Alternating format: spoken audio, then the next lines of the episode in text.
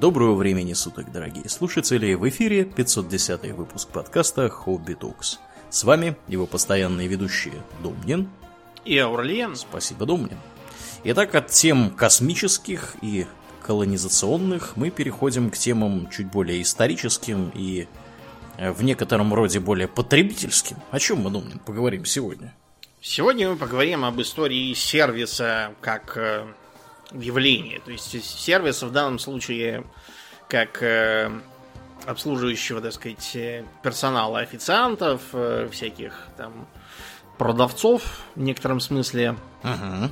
трактирщиков и тому подобное. Потому что когда э, мы глядим вглубь веков, мы склонны экстраполировать современные представления, но на самом деле э, сервис достаточно сильно менялся, и подобно, например, такой больной теме, как чаевые, э, он когда-то выглядел совершенно не так.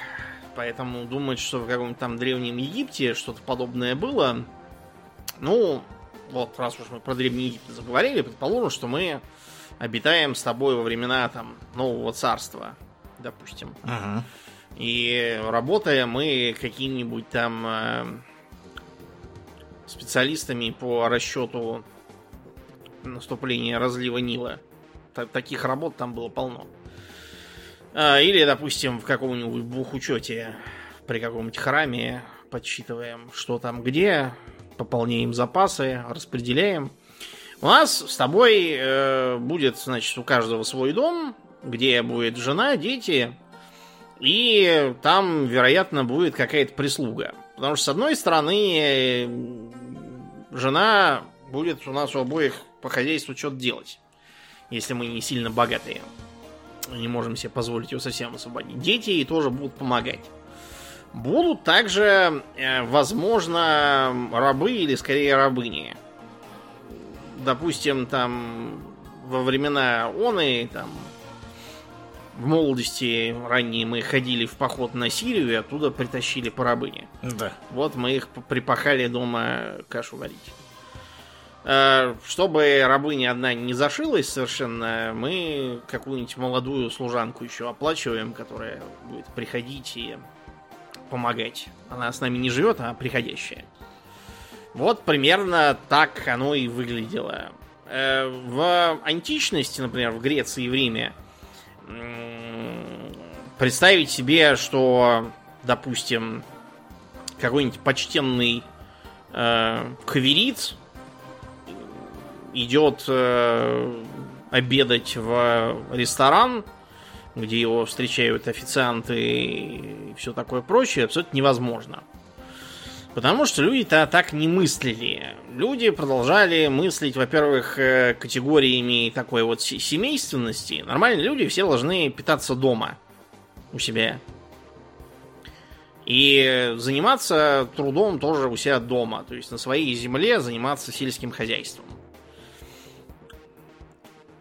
Растениеводством, животноводством, чем-то таким. Ну да, да. Производить еду. Мгм. Да, то есть вот, например, каждый э, греческий полис был окружен так называемой хорой, то есть э, эм, сельскохозяйственными землями, которые принадлежали членам общины, то есть гражданам полноправным. Мгм.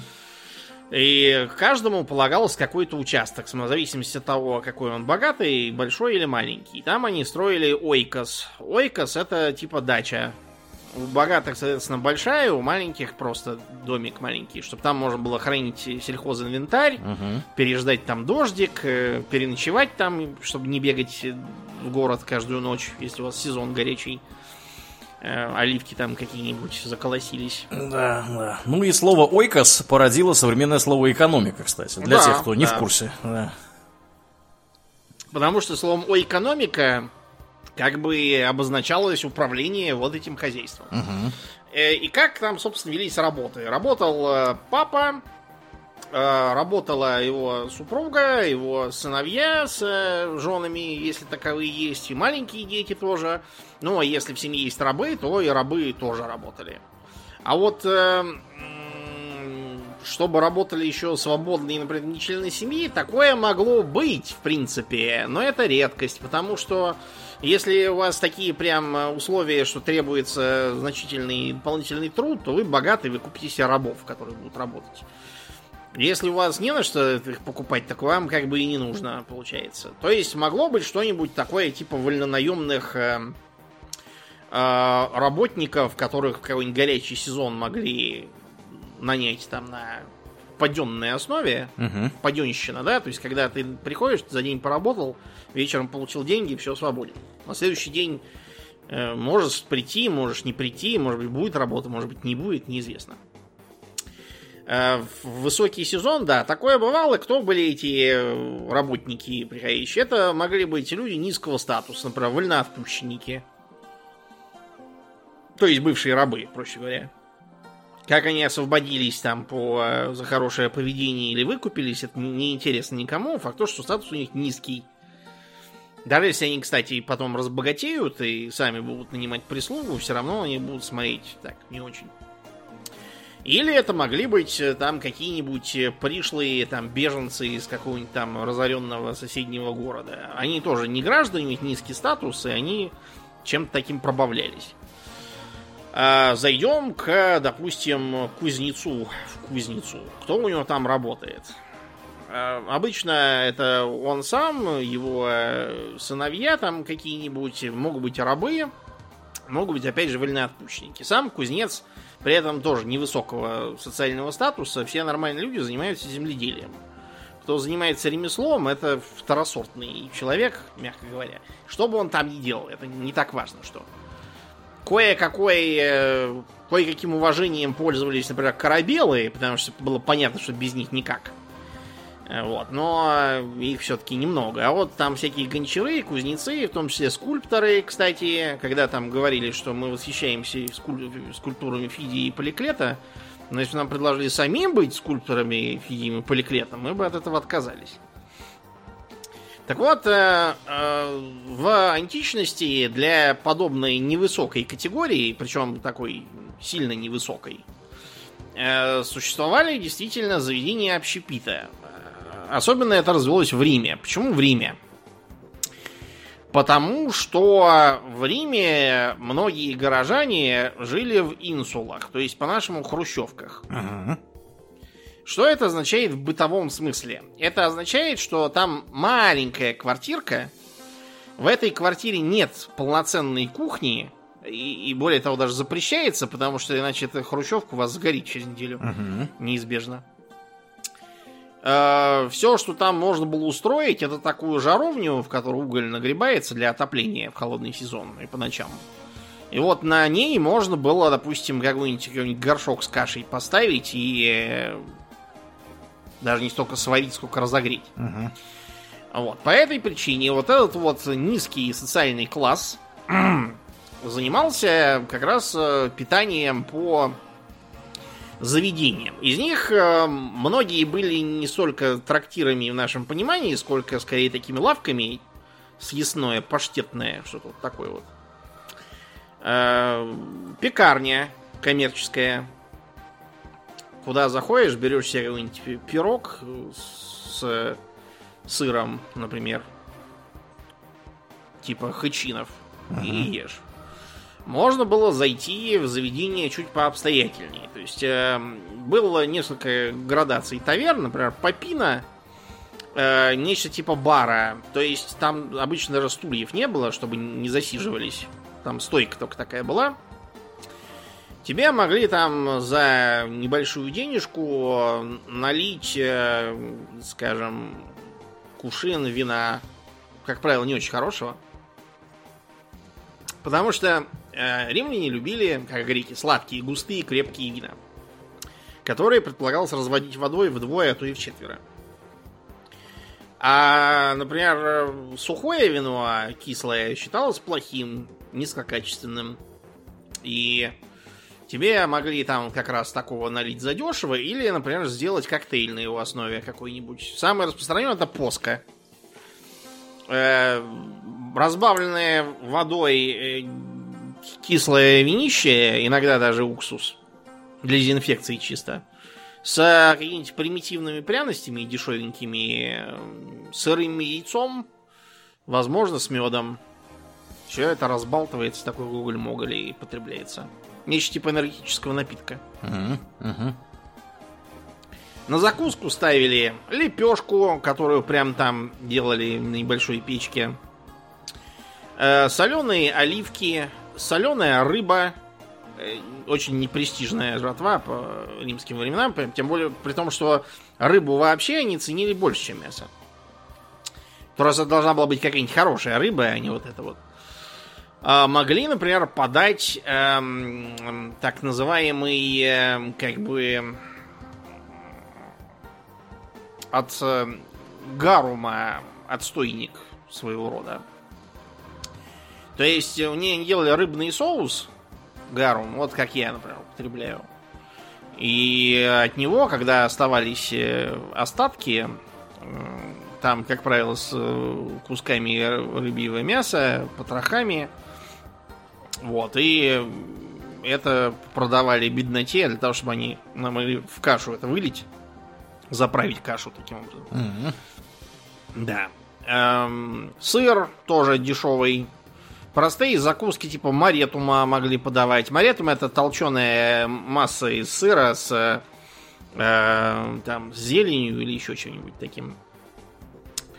Э, кашу или э, гороховую кашу.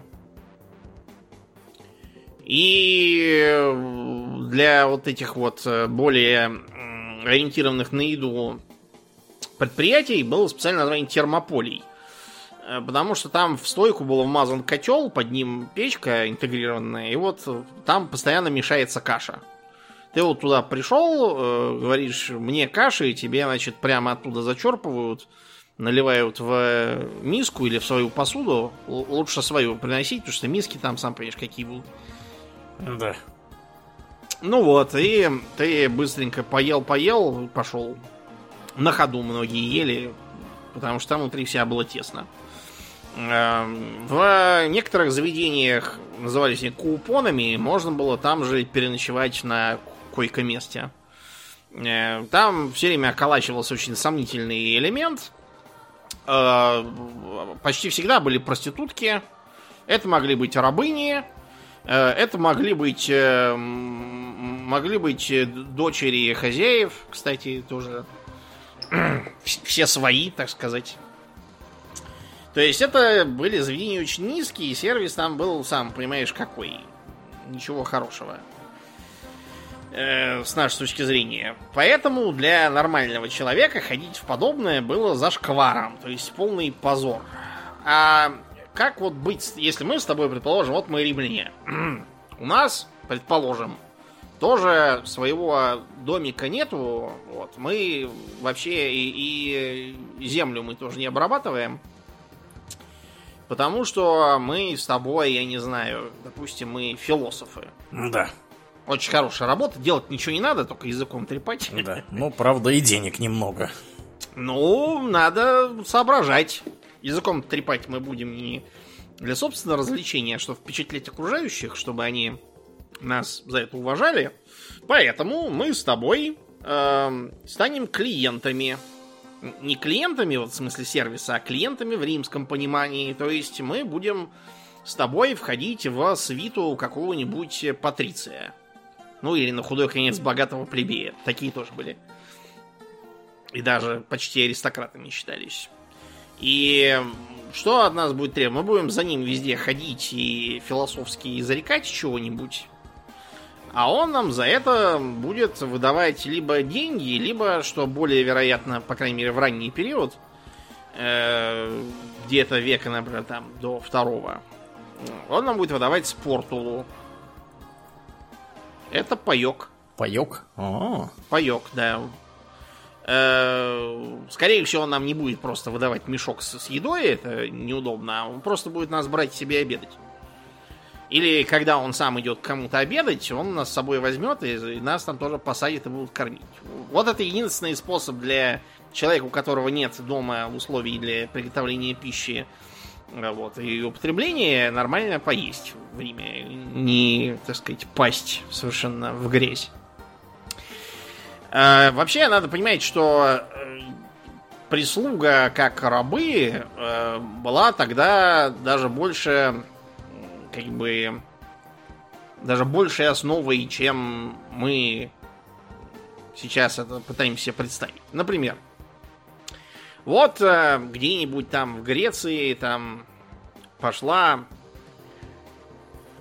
жена моя, допустим, на базар за припасами. Так. Она не может просто так взять и пойти. Во-первых, ее должна сопровождать э, рабыня немолодая, которая будет вместо дуэньи. Потому что нормальной женщине в одиночку ходить по улицам позорно. Да уж. Это раз.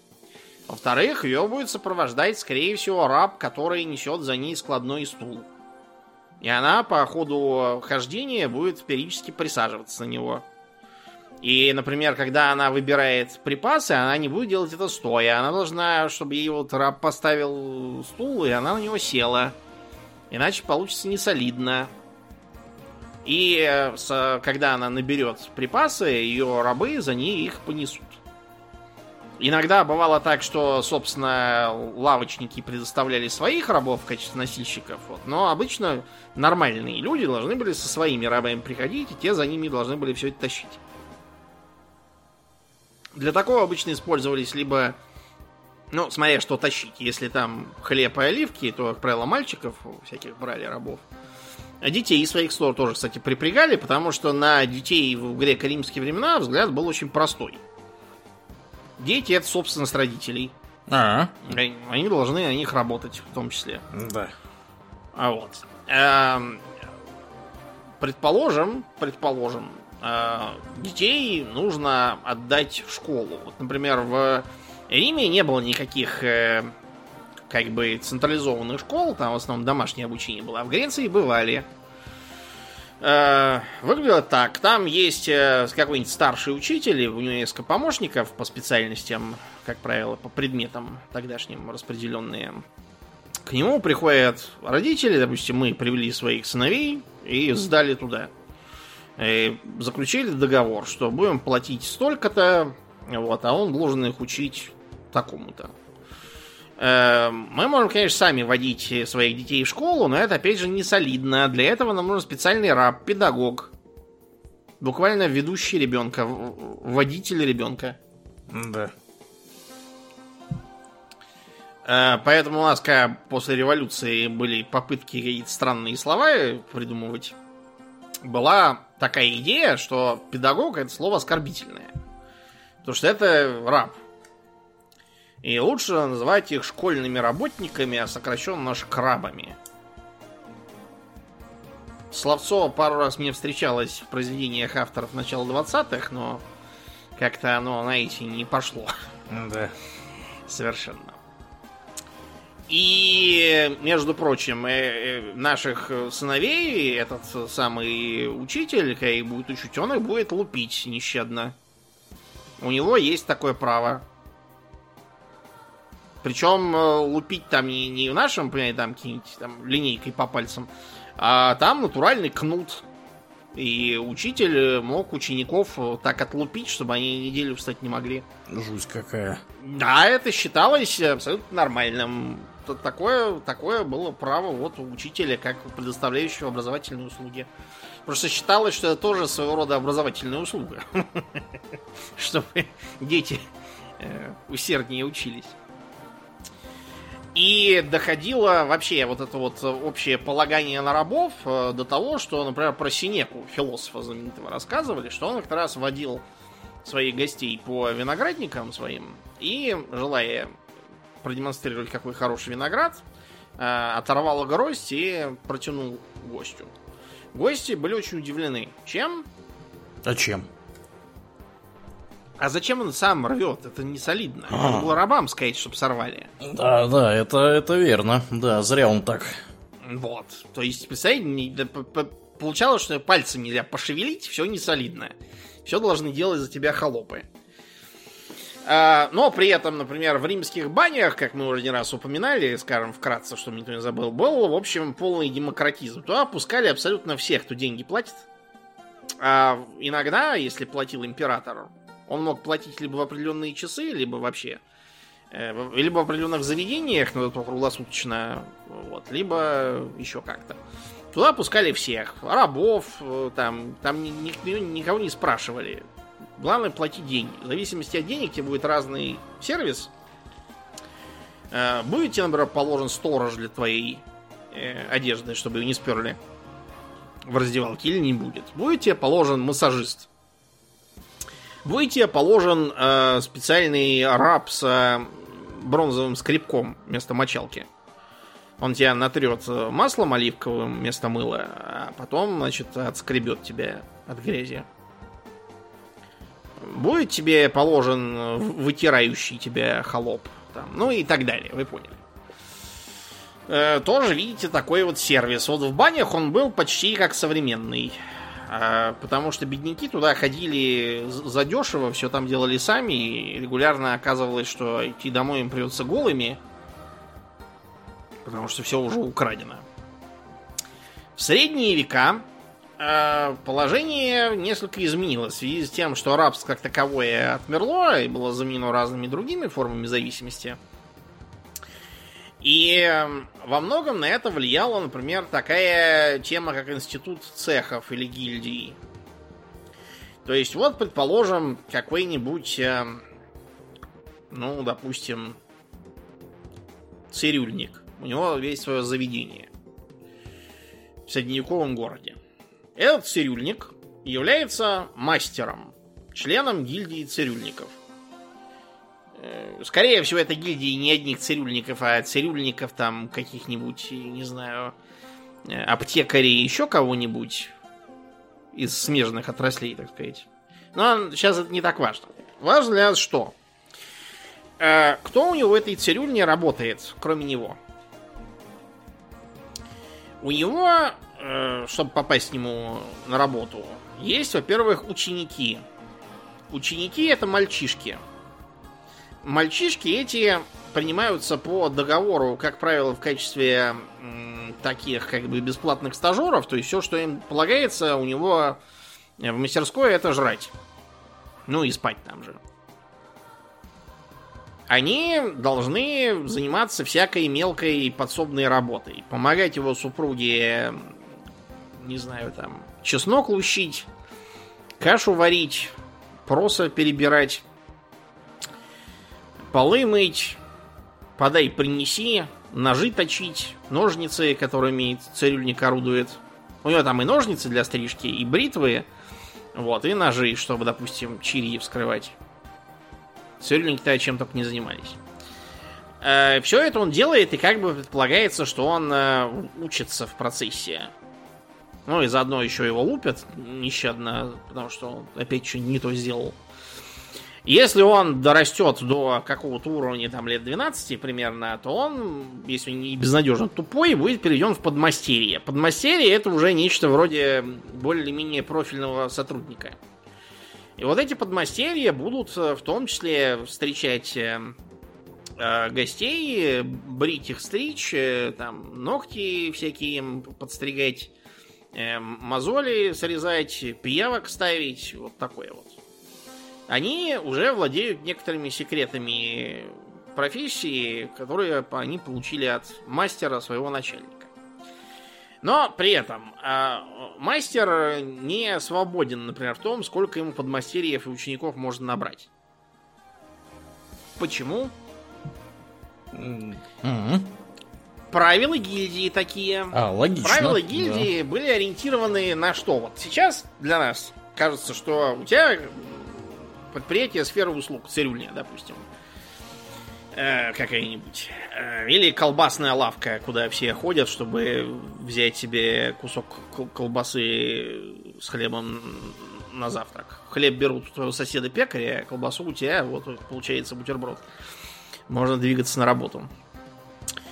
Э, ты теоретически должен смотреть на что? На спрос, там, на предложение, стараться нанять побольше подмастерьев, чтобы они могли одновременно побольше народу стричь, брить. Вот, и чтобы те, кто не успевает к твоим коллегам, потому что у них очередь, они вместо этого шли к тебе, потому что у тебя очереди нету. Вот, и ты сможешь, например, за счет этого снизить немного цены, и тогда к тебе еще больше пойдет. Вот, твои коллеги поразорятся, ты выкупишь их э, цирюльни, поставишь туда своих управляющих, будешь олига. Да. Нет, да. не будешь. Да, до этого Потому что реалии не те, феодализм на дворе, до капитализма еще надо дожить с олигархами. То есть э, все ваши эти гильдейские правила, они ориентированы как раз на то, чтобы подавить всякую инициативу, э, убрать между вами неравенство и сделать так, чтобы все были более-менее равны. Э, почему? Потому что рынок маленький во всех смыслах слова. Во-первых, потому что это рынок э, только вашего города. Нету еще поездов, на которых могут приехать из соседнего и захотеть заодно по дороге побриться. Э, город ваш сам очень маленький по современным понятиям, и если там разведется огромное количество цирюльников, то они будут работать тоже за еду практически. Ну вот, и таким образом гильдия ограничивала, поэтому и сервис тоже получался а, а, ограниченный. То же самое касалось, к примеру, трактирщиков. То есть трактирщик где-нибудь там на большой дороге, он мог более или менее э, не стеснять себя чужими правилами, но если это было трактир, например, на въезде в город, то уже приходилось опять же следовать э, э, регуляциям, которые устанавливала либо гильдия, либо просто городские власти. Они тоже так могли сделать. Эм, вот, предположим, открыли мы с тобой таверну на двоих по-родственному. Да. Там у нас работать будем, во-первых, мы в такие, будем ходить в фартуках такие, вытирать э, э, об фартук сальные лапы, э, зажигать сальные свечки на люстре колесе, разносить кружки пива. Помогать нам будут, во-первых, супруги, вот, во-вторых, наши же дети, в-третьих, это будут э, наемные работники. Наемные работники в таверне будут играть роль сугубо подчиненную. Это будут э, всякие э, поломойки, вот, и девицы, разносящие пиво. Например, э, повара стороннего у нас не будет. Тогда так было не принято.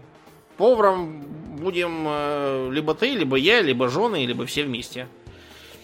По, по разным специальностям. Кто-то будет хлеб печь, кто-то будет э, пиво квасить в погребе, кто-то колбасу набивать. И, кстати, резать э, свинью для этой колбасы тоже сам будешь. Потому что вот так все было устроено. Прислуга из бедняков у нас будет какая? Это будут частью, например, беглые. Ну, чьи-то беглые холопы. Ага. Или, допустим, беглые, в смысле, беженцы. То есть их деревню спалили в ходе очередного э, конфликта пана Писика с Подибрат, с каким-нибудь э, паном Сбышиком со Сгожелец. Вот, и всех убили, всех зарезали, они только едва утекли, а податься им некуда, потому что это, это феодальные условия, это нельзя просто прийти куда-то сказать, а я тут буду жить. Тебе скажут, с хрена ли ты тут будешь жить? Ты вообще кто?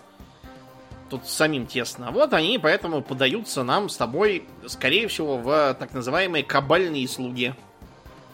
Это значит, что мы их обязуемся э, на какое-то время трудоустроить, поселить, кормить, поить, они обязаны, допустим, следующие три года на нас пахать. Угу. Делать, что скажем. Уйти они от нас не могут. Вот такая, например, была практика. Эм, вот. И э, что интересно, кстати, в этих условиях полагаются ли вот этим трактирным э, служанкам э, или, например, нам с тобой, как трактирщикам, чаевые. А. Э, чаевые начнут полагаться где-то к концу средневековья, то есть к появлению зайчатков капитализма. Ух ты, довольно поздно. А потому что до этого как-то вот не, не доходило это так до людей. Хозяйство было во многом натуральным, и э, свободные деньги, чтобы раздавать их на чай, просто ну, у людей отсутствовали. То есть, например, многие люди путешествовали тогда не э, с деньгами живыми, за которые можно платить трактирщикам, а с запасом какой-нибудь немудрящей и не портящейся провизии, сухари, сыр, селедка там какая-нибудь, сало. Э, и они просто доезжали до какой-нибудь деревни ночью, стучались в крайнюю избу, их пускали, считалось это абсолютно нормальным. Вот, они просто ели, что они там с собой притащили, пили воду, которую им там налили, утром уходили. То есть просто не тратили деньги на сферу услуг и все. А вот к 15 веку уже начали появляться первые идеи про чаевые, причем самые разные. Интересно, что начинало все, по-видимому, с питейных заведений. Потому что если мы посмотрим, как э, назывались э, чаевые на разных языках в позднее средневековье, мы увидим, что используется, например, э, э, латинский термин э, бибалия. Бибалия? Да, бибалия означает э, как бы питейные ага. деньги. Интересно. Да. Ну, бибер это пьющий, например. А, в Шотландии использовался термин drink silver. Впрочем, от шотландцев ожидать чего-то другого, я думаю, не приходится. Да уж.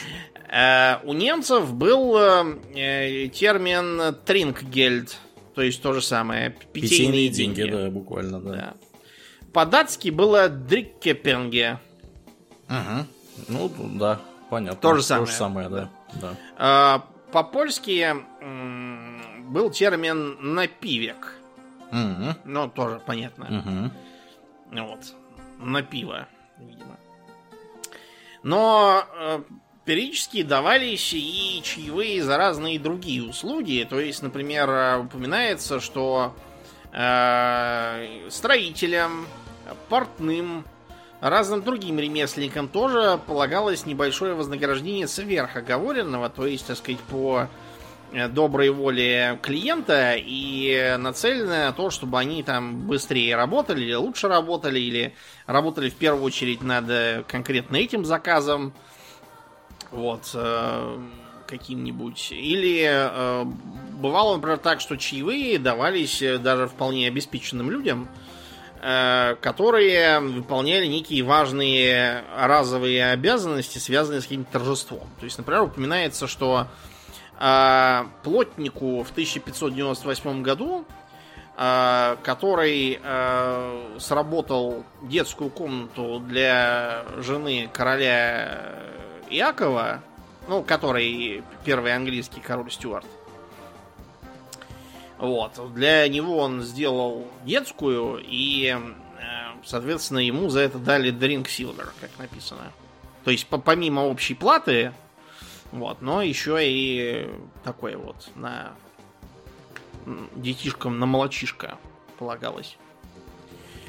Или, например, в 1590 году в Дании 12 э, золотых монет Э, выдали человеку, который э, передал э, лошадей в подарок от Брюнсвик-Люнебургского герцога.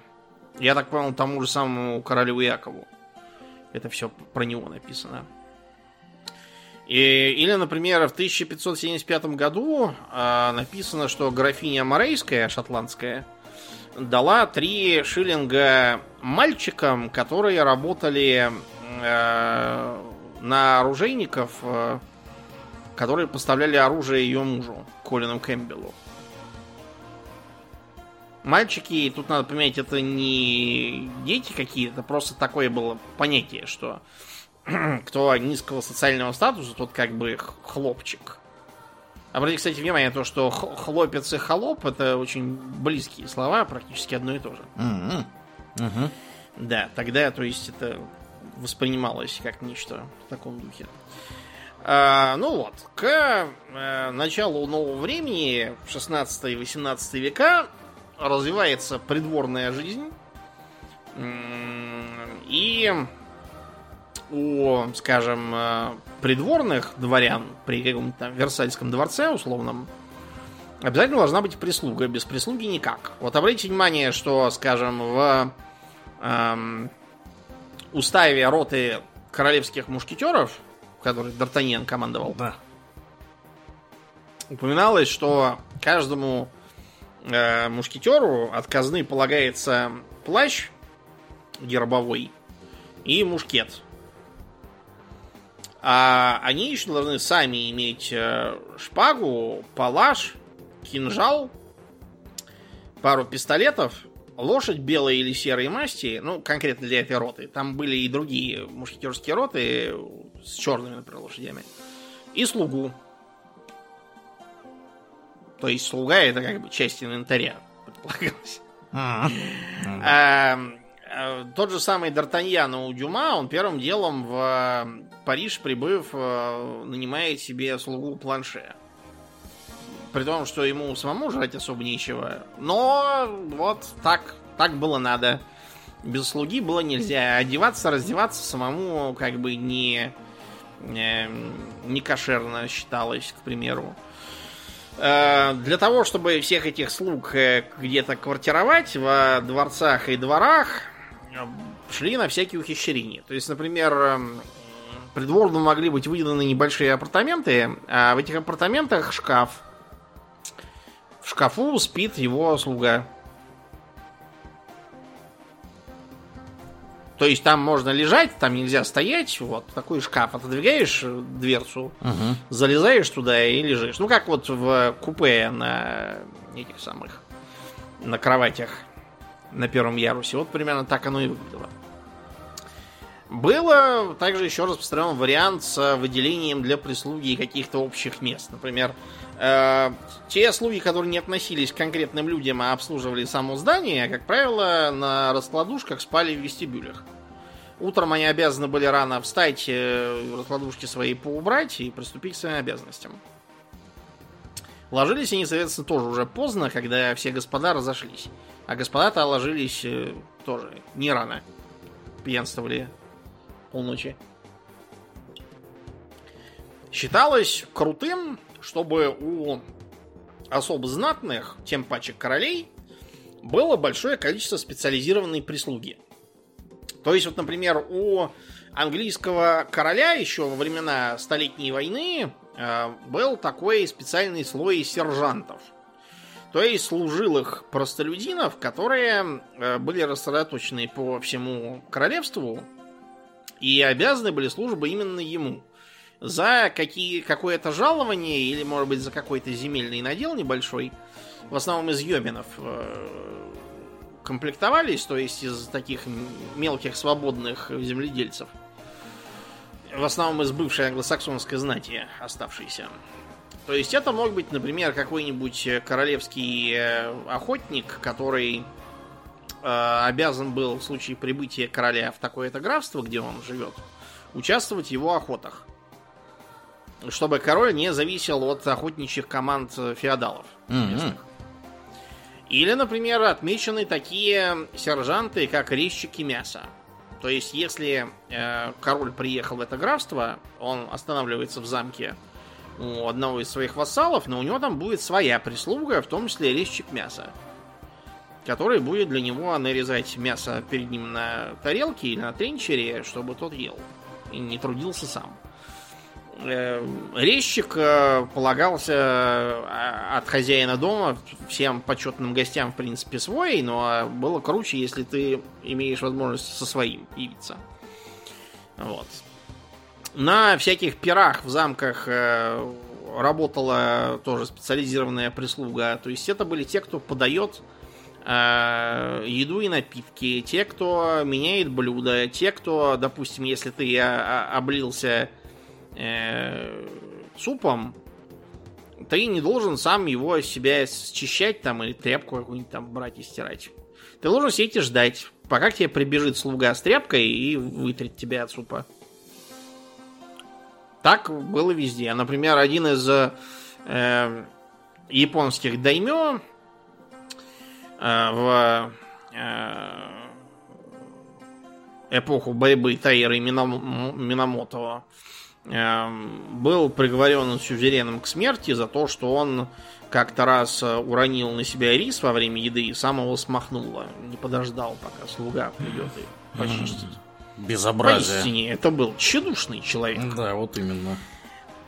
Э, с развитием абсолютизма степень маразма с этой прислугой для э, королей придворных росла. То есть, к примеру, были особые слуги, которые э, чистили щетками и носили костюмы за королем и другими знатными людьми.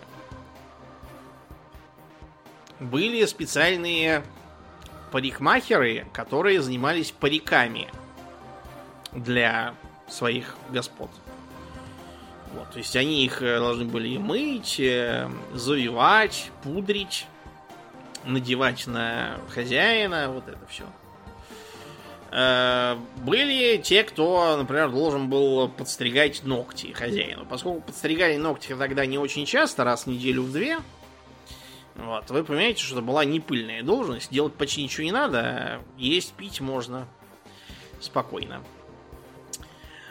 лакеи, которые должны были стоять у двери и открывать их и закрывать. Опять же, открывать и закрывать двери самому считалось неприличным. Э, лакеи, которые э, принимают э, всякие верхние одеяния и шубы у тех, кто приходит с улицы, к примеру. Если пришел в благородный дом какой-нибудь гость, то у него, например, с собой может быть дорожный саквояж – этот саквояж он должен отдать обязательно лакею двери и ни в коем случае не переться с ним внутрь. И потом, когда э, он будет уходить, лакей ему все это подаст.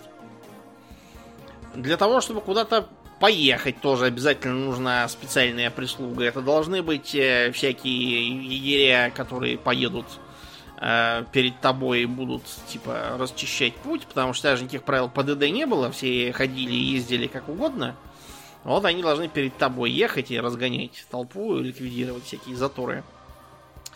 А должны быть и на запятках у тебя лакеи, которые, например, когда ты садишься в карету, они тебе будут открывать двери, подсаживать тебя туда. А когда ты приехал, то они спрыгнут в грязь, а грязь тогда была везде – Э, поставить тебе либо лесенку там, либо тряпку какую-нибудь постелят, чтобы ты в грязь не, не ступал. Откроют двери, помогут тебе под руки спуститься. Самому это все делать было никак нельзя, обязательно должен быть такой сервис у тебя свой. Здорово. Какой mm-hmm. сервис, да. Потом, например, э, кухня. На кухне, во-первых, полно поваров. А при них огромное количество поварят, потому что действует та же логика, что в этих средневековых гильдиях. Мастер-повара, при нем множество поварят учеников. Э, поварята, главным образом, влачили довольно жалкое существование, спали прямо там на кухне. Вот. Э, питались, правда, лучше, чем многие другие, просто потому что нещадно воровали все съестное и потребляли. И вот где-то с 16, 17, 17 веков начинает появляться профессия официанта. В нашем понимании, то есть, который именно специально обучен э, следить за переменой блюд, вносить их, подливать напитки и так далее. Потому что до э, где-то 16 века считалось, что этим будут заниматься либо слуги общей категории, либо те же самые поварята, которые приготовили какого-нибудь там лебедя в перьях, да. И они его должны внести, соответственно, на блюде. Потом вот к уже эпохе абсолютизма появляются официанты как э, отдельная категория. Э, что интересно, в США практика чаевых появилась только во второй половине 19 века. И было это после э, гражданской войны у них. Как считается, это а, были вернувшиеся из а, Европы, главным образом из Англии, э, туристы. И ты будешь смеяться, в Америке эта практика была встречена в штыки. Ух ты. Потому что, во-первых, это все воспринималось как какое-то ан- английское пижонство. Класс. Во-вторых, потому что это вызывало ассоциации с недавно отмененным рабством. Мгм.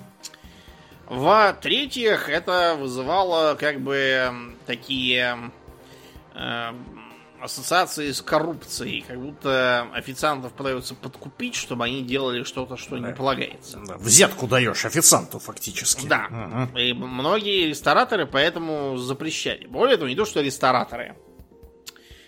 А официальные законодательства штатов издавали законы о том, что чаевые запрещены, являются преступлением. Шесть штатов в итоге приняли такие законы. Например, штат э, Вашингтон и штат Миссисипи вводили это. Э, Но в итоге, короче, пришлось смириться с э, чаевыми, и э, основным двигателем к этому стал сухой закон. Просто потому, что рестораны и отели потеряли значительную часть своей выручки от бухла. Ну и им пришлось э, вертеться и придумывать какие-нибудь способы повысить свои заработки. Причем это не было э, попыткой резать косты для официантов.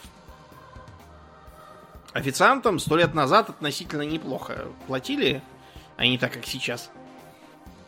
Вот, так что категория это дошла до того, что американцы сейчас считают чуть ли не самой э, чаеводающей нацией, и чаевые у них дают чуть ли не всем. Я, по-моему, уже упоминал анекдотический случай, когда я был э, ребенком в 90, по-моему, каком шестом, что ли, году на Багамских островах.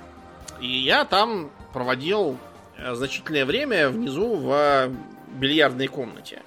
Там был и бильярд, на который мне было интересно посмотреть. Я и, и по сейчас э, и по сейчас, э, так сказать, э, увлекаюсь периодически, люблю покатать шары.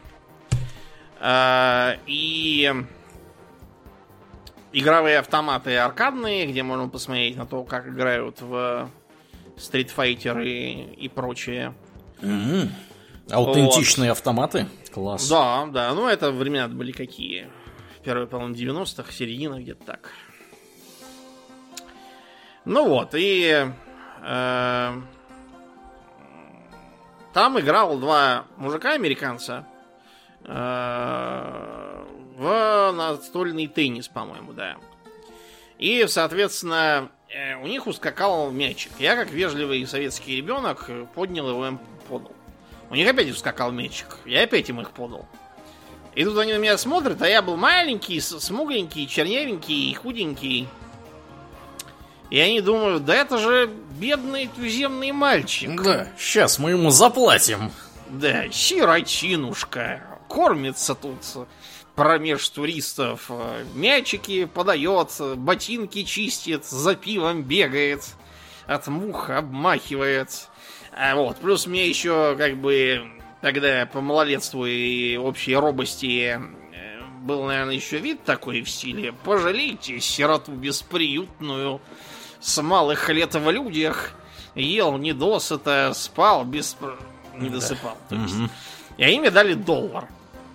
А я как бы ничего не понял, думаю, дают, бери, бьют, беги, доллар взял и пошел. Да.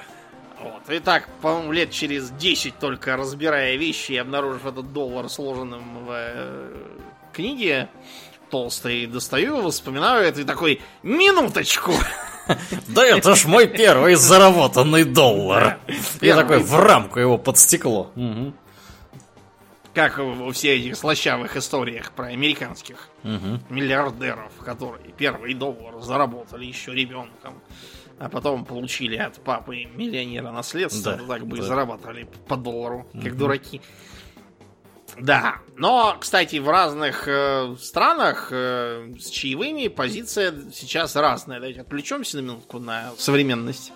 То есть, например, в Китае как бы традиционно никаких чаевых не дается, за исключением э, Гонконга, который слишком долго прожил под англичанами, а в котором просто 10% сразу накидывается в счет.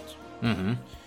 А вот. И, э, и- и за счет этого в некоторых э, неподалеку от э, Гонконга местах, в провинции Гуандун, например, там, вот, в эм, некоторых э, крупных городах типа Шанхая, там могут в некоторых местах такое тоже разрешать. В Японии, например, чаевых просто нет. Вообще. Да. То есть никаких. Э, У них, э, во-первых, очень строгий этикет по передаче денег в качестве дара. То есть нужно, например, обязательно в всякие там красные э, конверты их упаковывать и подавать э, каким-нибудь там вежливым способом, а так просто что-то кому-то дать, это считается за оскорбительное. Да, да. Там, по-моему, двумя руками надо принимать деньги, да, Да, давать. короче, там, это да, вообще очень ритуал, сложно, да. и упороть косяк можно очень легко. Э, По этой причине, например, японских туристов во многих э, странах не любят, потому что они чаевых не дают никогда. Вот. Ведут себя как дома. Когда они поэтому считаются, что они грубые. У них даже был пару лет назад какой-то прожект, который пытался внедрить в стране практику выдачи чаевых. Прожект этот прожил два года и, по-моему, в этом году окончательно издох. Класс. Да. То есть не, Не удалось, как бы, да. Не удалось, да. Приучить японцев. Вот. А, а, например, в ам, Сингапуре все делают как в Гонконге. Там просто 10% сбор э, включают в э, чек и все. Он облагается налогами. Ну и правильно. Да, да. А, то же самое на Тайване. То есть какой-нибудь ловчонки, конечно, ничего не будет, а вот в сколь-нибудь серьезных местах, да, будет. А вот, например, у, э, в странах э, Центральной Европы, то есть э, в той же Австрии, Мгм. в Германии, в Чехии, вот, э, там как раз это очень даже э, очень даже приветствуется и считается за норму. Э, то есть предполагается, что э, там нужно, если ты наличными расплачиваешься, дать чуть больше и сказать, что типа оставьте сдачу себе, сдачи не надо в таком духе. Да. А вот, например, во Франции э, разница есть такая. Если это место туристическое, там чаевых будут ждать. Если это место не туристическое, там могут не понять. Мгм. У них вот так вот. Да. А Ты вот про Австрию, кстати, заговорил. Я Да. там был не так давно. Мне почему-то кажется, что я так смутно припоминаю, что они там в некоторых, как минимум в некоторых местах вообще включали в стоимость. очень может да, быть. эти чаевые. То есть там смотришь расшифровку счета, там 10% чаевых. Вот тебе, пожалуйста, как с пуста. Э, Я видел такое даже у нас в Москве один раз, правда. Я, может быть, конечно, было больше раз, но я просто не смотрел. Мгм. Но один раз совершенно точно было, там было написано 10% за. Мгм. Э, вот. Ну, 10%, 10% я бы все равно столько чаевых и дал. А я слышал какие-то анекдотические истории, что у нас тут будто бы какие-то жадные персонажи пытались э, высчитывать 10% э, за сервис, а потом еще удивляться, почему нет чаевых. Вот. И их там чуть не побили, по-моему. Класс. Что-то я такое слыхал, да. Но у- нас сейчас э, в крупных городах все делается просто. У тебя к счету прилагается либо QR-код, либо, если все плохо, просто напишут, э, ну, по твоей просьбе, конечно, напишут, э, телефон, по которому можно чаевые перевести. Просто Мгм. потому что в крупных городах сейчас от наличных все уходят. Мгм. Я, например, сегодня был удивлен, зашел в посудный магазин, вот, мне там сказали, что за, за наличные будет 3% скидки. Ух ты. Вот. Я им сказал, что я не буду бегать в банкомат за 3% скидки, купил э, этот самый противень за безнал, Мгм. вот, но Да, такое есть. Ну, понятно, почему 3% скидки за наличные, потому что, потому что... Э, когда ты платишь э, картой... За эквайринг. Да, за эквайринг этот, или как он там называется. Эквайринг, да. Да, да, да, э, берут деньги. Вот э, ты вспомнил про то, как э, решают этот вопрос при помощи QR-кодов и угу. всяческих таких вещей. Расскажу кратко, как это в Швеции решается. И я так понимаю, что в североевропейских странах на самом деле это тоже нередкая практика в других, помимо Швеции. А, когда вы приходите расплачиваться, денег в Швеции бумажных э, у людей обычно нет, потому что в Швеции все происходит э, картами. И 99% э, вообще всех транзакций, которые происходят, они происходят платежными картами. Поэтому вы, соответственно, как платежной картой, да, отдать чаевые. Очень просто. Вам на терминале платежном набирают сумму, да, там, сколько вот стоила ваша там еда или напиток или еще что-нибудь. И э, после того, как вы эту сумму увидели, вам предлагается не просто там ввести свой пин-код и нажать кнопку ОК, а сперва нужно ввести сумму, которую вы хотите заплатить. Она не может mm-hmm. быть, понятное дело, меньше того, что вам написали, но она может быть больше. И таким вот образом вас как бы вам намекают, что вы вот, если хотите оставить чаевые, можете сделать это вот таким образом. То есть вы там купили условные там на, на 90 крон что-нибудь, да, чашку кофе и пирожок. А, можете ввести 100 крон а, и заплатить 100 крон вместо этого. То есть условные там те самые 10 крон накинуть сверху. Вот. Тоже ничего не надо изобретать, ничего не надо сканировать, все вот уже на терминале есть. Но это очень сильно озадачивает людей, которые видят такое в первый раз, например, туристов. потому, что, mm-hmm. потому что я вот, когда такое увидел, я был очень удивлен. Э, что это вообще как-то? Я пытаюсь пин-код ввести, ничего не работает, там значит, приходится все ресетить, э, опять вводить э, эти цифры. В общем, цирк с конями. Вот. Тем не менее, вот таким вот образом решается в некоторых местах проблема чаевых при оплате картами. Да, да. Ну вот а в Америке там просто повально. То есть э, там э, чуть ли не за любое шевеление норовят э, чаевые стрясти, за то, что тебе там э, портье донес чемоданы до номера. Причем чаевые у них необычно большие, до 20% доходит. Ух ты. Я так понял, что это потому, что они налоги с них платят, и типа, чтобы эти налоги переложить на э, клиентов. У нас в России следующим образом. Там, когда ты платишь электронные чаевые, тебе дают возможность взять на себя оплату за эквайринг э, на себя. Я обычно так и делаю. То есть получается немножко больше 10%. Вот, ну что делать? Я чаевые даю всегда, если мне там не хамили, не пытались поить прокисшим пивом, э, не, я не ждал битый час э, в пустом ресторане. Я чаевые даю всегда, потому что я э, когда-то давно, лет 15 назад, поработал пару месяцев э, курьером на морозе. Угу. Вот, и от того, дадут мне чаевые или не дадут, зависело, удастся ли поесть что-то, кроме Э, риса, фальшивой ветчины, хлеба и, и небольшого количества курицы. Поэтому я чаевые даю всегда. Это очень, очень, я вам скажу, полезно поработать с прислугой. Преисполняешься кротости и смирения сразу. На всю жизнь. Так вот, вернемся к э, старым временам у нас. Вот у нас сто с лишним лет назад, то есть до революции, в э, Москве действовали действовала целая система трактиров, в которой была принята совершенно конкретная культура. Обратимся к источникам, а конкретно к Гелеровскому с его Москвой и москвичами. Вот. Э, он пишет нам, что каждый из городских трактиров в районе Ильинки и Никольской, э, это у самого Кремля и у Чайна-тауна, Э, отличался своими обычаями, своим каким-нибудь особым блюдом и имел своих постоянных посетителей. Во всех этих трактирах прислуживали половые.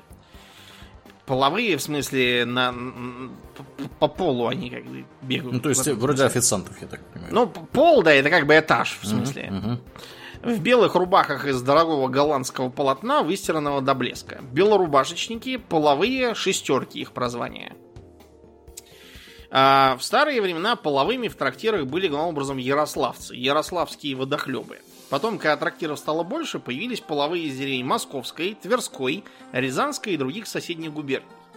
Их привозили в Москву мальчиками в трактир, кажется, Соколова, где-то около Тверской заставы, куда трактирщики обращались за мальчиками. Здесь была биржа будущих шестерок. Мальчиков привозили обыкновенно родители, которые заключали с трактирщиками контракт на выучку лет на пять. Условия были разные, смотря по трактиру. То есть, видите, это такое э, практически средневековая практика, то, что мы об этом раньше говорили. Мечта у всех попасть в Эрмитаж или к Тестову. Туда брали самых ловких, смышленых и грамотных ребятишек, и здесь они проходили свой трудный стаж названия полового. Сначала мальчика ставили на год в судомойке. Потом, если найдут его понятливым, переводят в кухню, ознакомить с подачей кушаний. Здесь его обучают названием кушаний. Полгода мальчик навострится под опытным руководством поваров, и тогда на него надевают белую рубаху. Все соуса знает, рекомендует главный повар.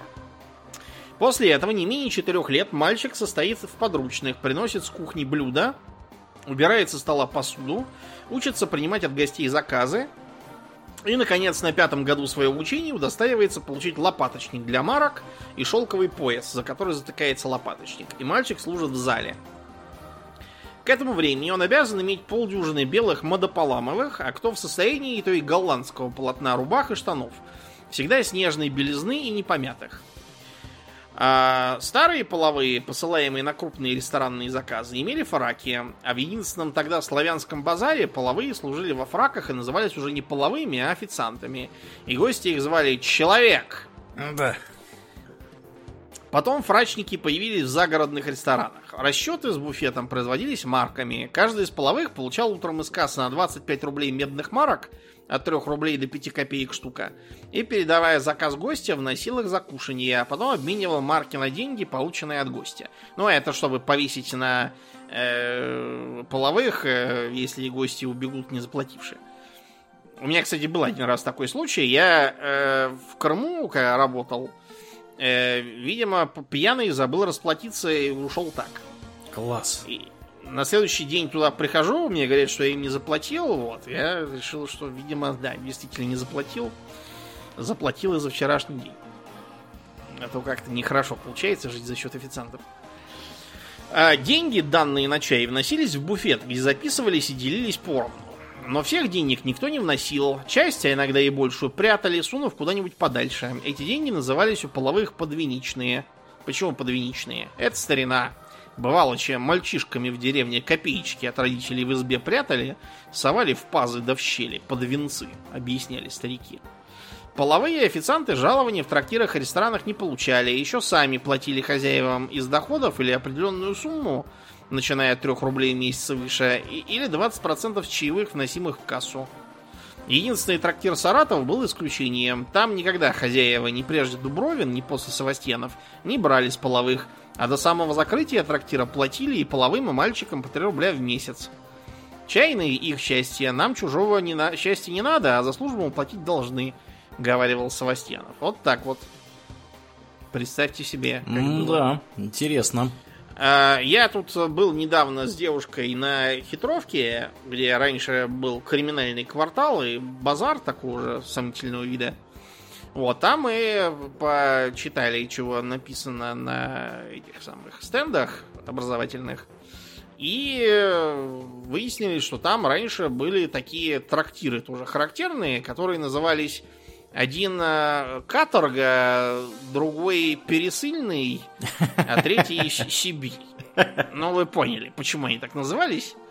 Э, это были, конечно, неофициальные названия на вывесках, это просто так, как называли посетители, потому что посетители были одни из каторги, другие из Сибири, а третьи из пересыльной тюрьмы сбежали. Так вот, там до сих пор есть э, старинная э, вывеска, намалеванная на здании, типа там вино-воды, столетней давности еще. Угу. Вот, и там можно было питаться за очень маленькие деньги. Эм, там по копейке получалось. Это э, что можно ловить? Студень свежий коровий. Ну, то есть, проще говоря, у коров э, павших ноги чекрыживались и делался студень. О, как. Ничего себе. Э, оголовье, то же самое, только из головы. Э, свининка, рванинка вареная. Требуха. Печенка, селезенка горячая. Вот, короче, вы поняли. А, и, и, и, яйца крутые. Вот. Я приказал подать полбутылки водки, пару печеных яиц на закуску. Единственное, что я требовал в трущобах. Ну, понятно, почему только яйца требовал в трущобах. Потому что яйца, они как бы яйца. Все-таки. И их никак испоганить, если не вкрутую сваренные, не получится. Вот такое вот было местечко. Ну и, наконец, э, в завершении поговорим о том, как э, сервис развился в торговых центрах. Потому что торговые центры где-то конца 19 века в целом, э, хотя и существовали, но нам бы они с вами вряд ли понравились. То есть, э, выглядели как торговые ряды, которые были значительно хуже, чем даже современный крытый рынок. Потому что ты пришел, там какой-то закуток, там ничего не видно, там высоченные э, прилавки.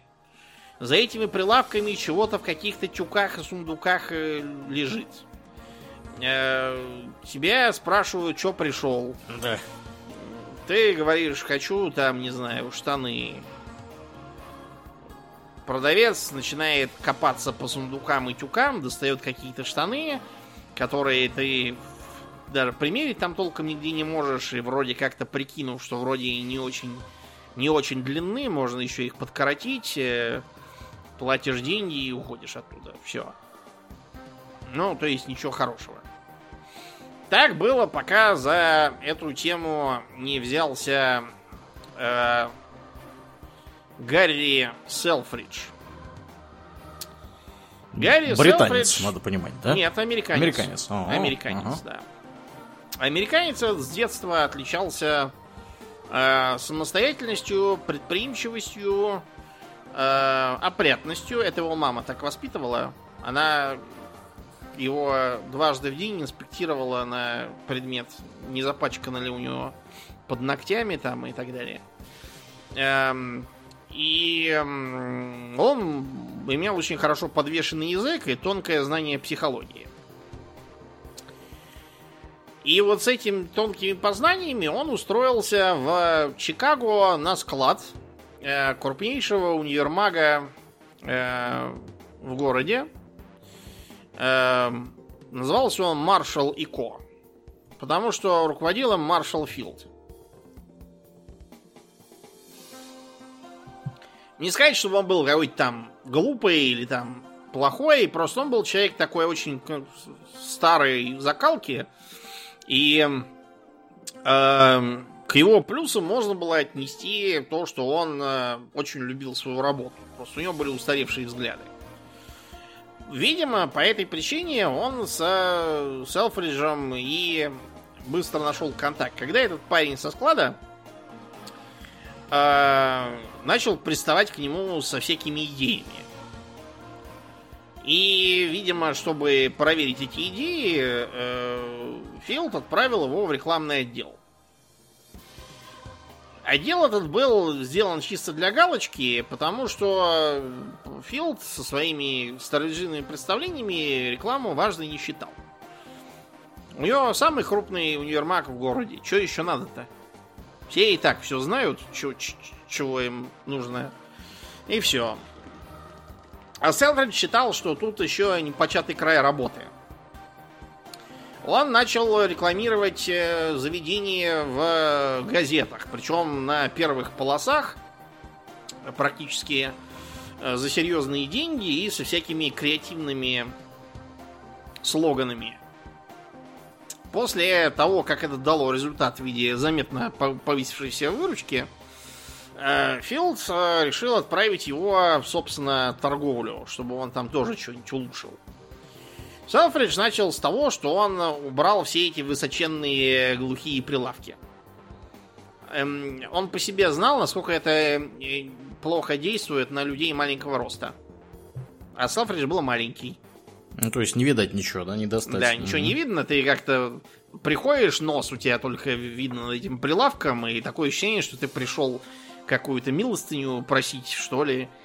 Он это все поубрал, сделал прилавки вот как сейчас они, то есть такими, чтобы человек э, моего роста э, мог э, концами пальцев дотянуться до поверхности прилавка. Э, установил стеклянные витрины. До этого все говорили, да зачем, да это дорого, да все, все их быстро разобьют, там поцарапают. Он считал, что да, что-то разобьют, что-то поцарапают, но зато все будет видно и рост прибыли покроет все это разбитое многократно. А, требовал, чтобы самый лучший товар обязательно раскладывали так, чтобы его было видно из-под стекла. Более того, а, витрины, которые он проделал в э, внешних стенах, которые с улицы видно, он начал ночами подсвечивать. До этого так никто не делал. И более того, считалось, что это приглашение ворам всяким ночным забираться. А он думал, нет, пусть э, кто ходит по вечерам и по ночам, пусть глядят, как там у нас все классно. И хотят зайти. А, такие же нововведения он обрушил на личный состав. То есть, э, э, например, он э, развесил по всему, по всем внутренним помещениям таблички э, с предписаниями. Будь вежливым, подавай пример, предугадывай просьбы, э, выслушивай обе стороны конфликта. Э, клиент всегда прав. Это тоже он придумал. Эту фразу. Мгм. То есть до этого во всех этих внутренних помещениях, если чего и висело, то только опоздавшие будут уволены, и больше ничего интересного, а тут прям мотивацию задавали. Э, Он придумал все эти трюки, ну то есть, может, не придумал, а скорее внедрил. Все эти трюки, э, например, с надписями типа «До конца скидки осталось там 5 дней, на следующий день 4 дня, он 3 дня». Вот это, то, что сейчас для нас воспринимается как норма, а тогда этого не было ничего. Это все Селфридж внедрял. И э, доходы перли вверх. Эм, Для того, чтобы заставить туда ходить дам, причем не с семьей, а просто дам, Селфридж открыл в универмаге Маршала Филда чайную. Вот сейчас нам трудно понять, что это значило. Это значило, что у женщин в Чикаго появилось место, куда они могут сходить одни. А как это связано с чаем? А так, что только в чайную, в принципе, женщины нормальные могли сходить одни. Ух ты. То есть э, в пивную ни в коем случае. В ресторан одной без мужа тоже никак. Вот, а чайная это вот для дам такое вот заведение. Ну, чайная, кофейная, что-то вот такое. Просто тогда считалось, что размениваться на баб с их чаями нет смысла. Прибыль не принесет. Лучше откроем кабак с бухлом для мужиков. А, логично, все правильно, да.